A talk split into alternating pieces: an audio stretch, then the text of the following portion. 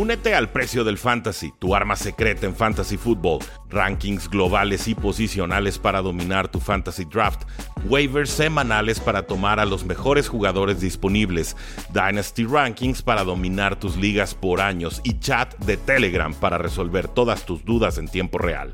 Visita stam.store diagonal precio NFL o da clic al link en este episodio para suscribirte.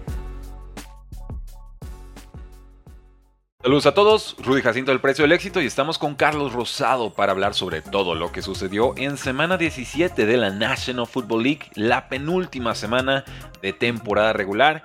como no, tenemos que empezar con este Ravens 56, Dolphins 19. Feliz año nuevo Carlos, bienvenido y adelante con todas tus lecciones, ganadores y perdedores de semana 17. Hey, ¿Cómo está Rudy? También felicidades a todos, feliz año.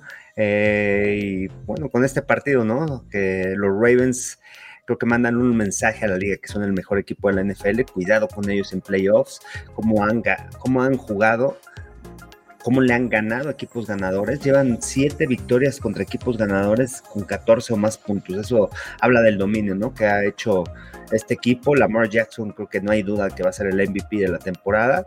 Y un equipo completo porque te puede hacer daño en equipos especiales a la ofensiva, a la defensiva. Lo demostró en contra de Miami. Este, realmente la defensiva jugando un gran nivel. Eh, lo que genera Roquan Smith en el centro del campo junto con Patrick Quinn como linebacker es una gran línea defensiva. Este, y por otro lado, la ofensiva, pues generando